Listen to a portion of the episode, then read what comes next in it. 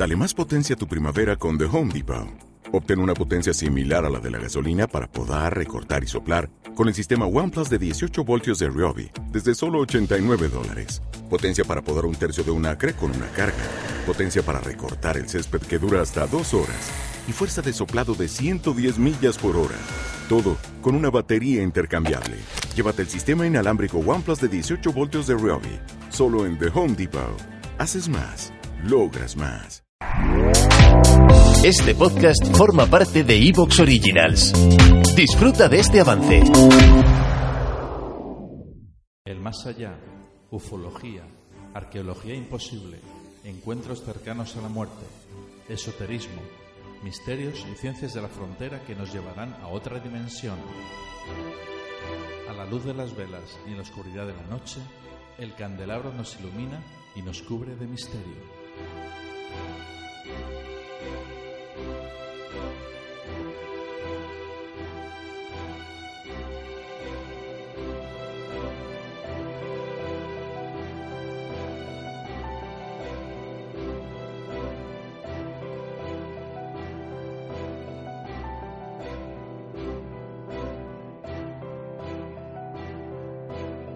Aquí comienza el candelabro.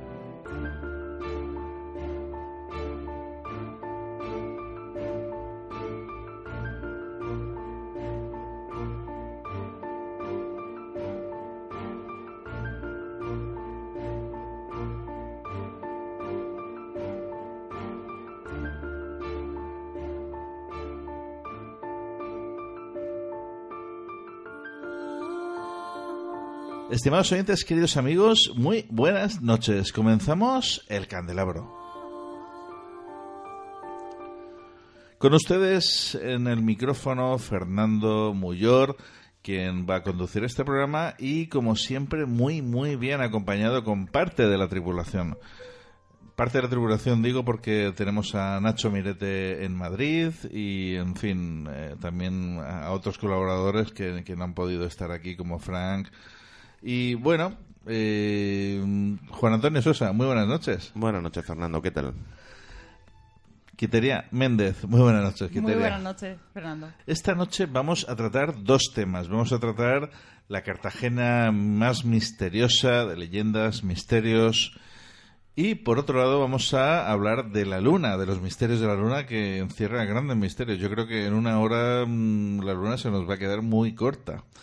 Pero bueno, comencemos primero por esa Cartagena. Para eso tenemos al otro lado del teléfono a Santi García.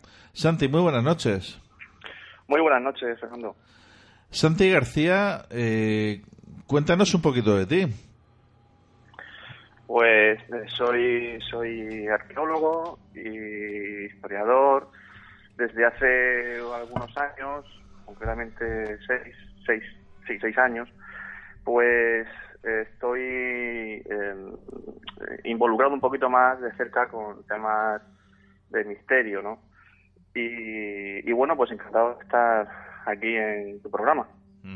Además, acabas de publicar un libro que está en plena promoción. Cuéntanos más acerca de este libro. Sí, correcto. Crónicas del Misterio, eh, volumen 1. Por lo tanto, eh, posiblemente tengamos un 2, un 3, un 4 hasta lo que el público decida. Eh, es un libro en donde, pues a raíz de las investigaciones y de las excavaciones que hemos tenido la suerte de, pues, de hacer, eh, tratamos seis, seis temas en donde, aunque tampoco nosotros nos posicionamos en cada uno de los temas sobre si el misterio pues está o si eso que se cuenta es cierto o no, eh, porque hay veces que se puede demostrar y veces que no se puede demostrar.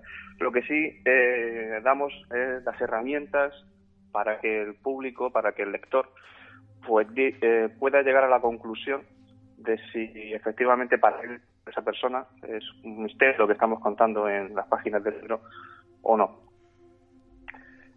En ese sentido, pues tratamos temas tan dispares pues, como la Dama de Blanco de Cartagena, eh, Zombie, eh, la problemática que hay en torno a la Sábana Santa, el Santo Sudario, el misterioso sarcófago de Misterinos, que aún no se ha localizado y no se sabe por dónde anda, y, temas tan variopintos pues como lo que estoy contando ahora mismo. ¿Dónde podemos mm, encontrar tu libro? Bueno, pues en las principales papelerías de, la región. Eh, la Casa del Libro eh, prácticamente no queda en existencia, pero vamos, en la editorial Murcialibro, en la página murcialibro.com, en casa, y Casa del Libro, Diego Marín, en las principales librerías como te, como te he comentado. ¿De qué editorial has dicho que es?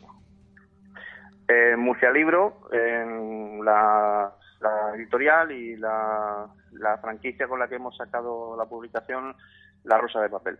Ajá, muy bien. Pues nada, lo primero te deseo el mejor de los éxitos con este libro. Y bueno, eh, antes hemos dicho que vamos a dedicar el programa de hoy a Cartagena, a Cartagena misteriosa, Cartagena de leyendas. Cuéntanos ¿Cuál es tu sitio favorito de Cartagena? En el, tema, ¿cuál es tu, sitio más misterioso? El más misterioso, para mí, eh, sin duda alguna, es el cementerio de Nuestra Señora de los Remedios en, la variedad de Santa Lucía.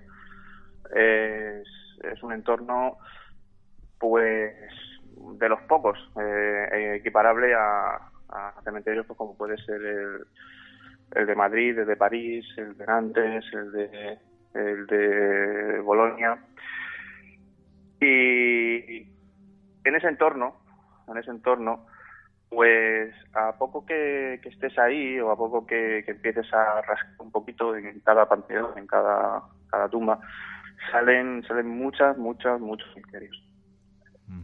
El cementerio, perdona, buenas noches Santi, eh, ¿el cementerio está activo eh, actualmente? ¿O se entierra gente allí actualmente? Eh, sí, sí, eh, sigue, sigue, sigue en uso, por llamarlo de alguna manera.